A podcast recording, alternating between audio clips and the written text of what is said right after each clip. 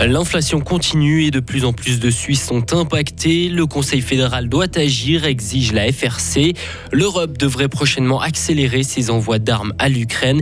Et vous avez peut-être vu des petits Shrek, des princesses ou encore des ninjas en ville de Fribourg. Cet après-midi, les plus petits ont eu droit à leur cortège de carnaval. Quelques passages nuageux, voire même des pluies euh, en soirée et dans la nuit. Il va faire de 11 à 14 degrés pour demain. Voici le journal de Hugo Savary. Bonsoir Hugo. Bonsoir Rio, bonsoir à toutes et à tous.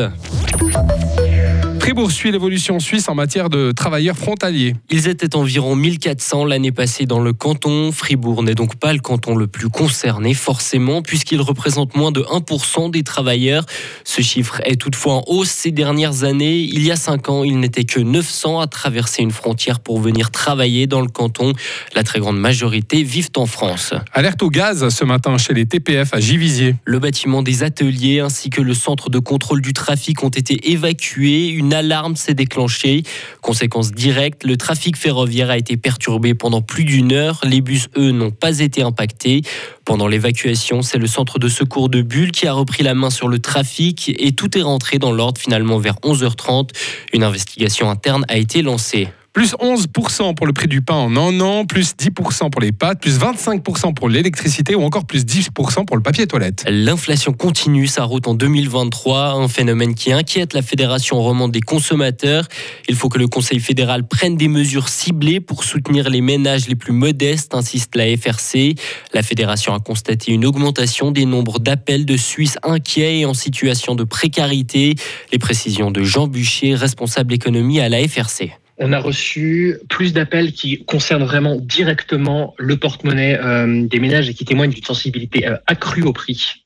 Tout ce qui est euh, dépenses non compressibles, l'alimentation, etc., augmente. Si on devait identifier les risques principaux, ce serait déjà une précarisation euh, des ménages. Hein. On, paye plus, le budget est mis à mal et on a du mal à, s'en sortir. Et il y a aussi le risque, par exemple dans l'alimentaire, que les, dépenses se transposent vers des biens alimentaires de moins, bonne, qualité. Et ben, nous, on défend l'accès à une alimentation euh, de qualité et durable. Et euh, bah, l'alimentation, ça doit être l'affaire de toutes et tous. La Fédération romande des consommateurs réclame notamment des mesures ciblées comme un chèque énergie ou un abonnement pour les transports publics à prix préférentiel pour soulager les ménages les plus modestes. Le ministère public tessinois a porté plainte, contre quatre policiers dans le cadre d'un accident de voiture près de Mendrisio.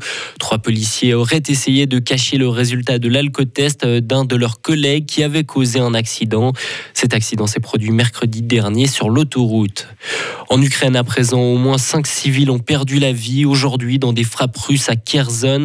16 autres personnes ont été blessées dans cette ville du sud du pays.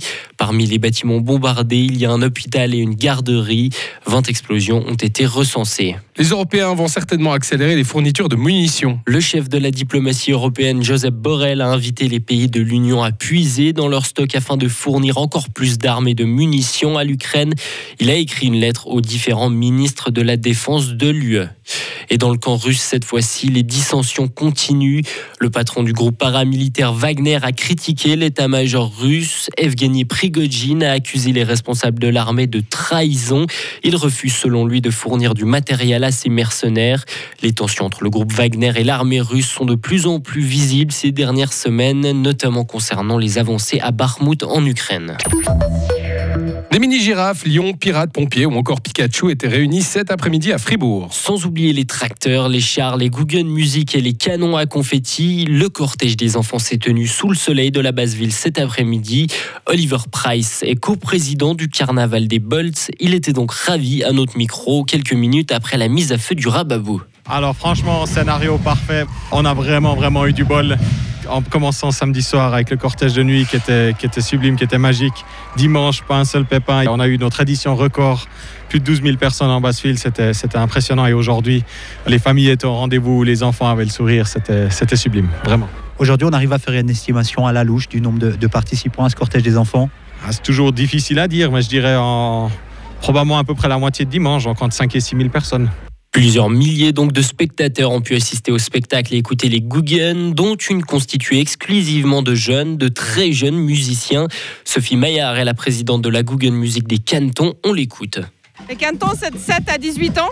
Euh, on est toujours en train de chercher des nouveaux musiciens. Il n'y a pas besoin d'avoir de connaissances de base en musique. On prend tout le monde et puis on est super heureux de les voir évoluer après. Ils sont magnifiques. 23 cantons ont défilé cet après-midi. On revient sur ce cortège des enfants dans le journal de 18h. Parole cette fois aux enfants. Retrouvez toute l'info sur frappe et frappe.ch.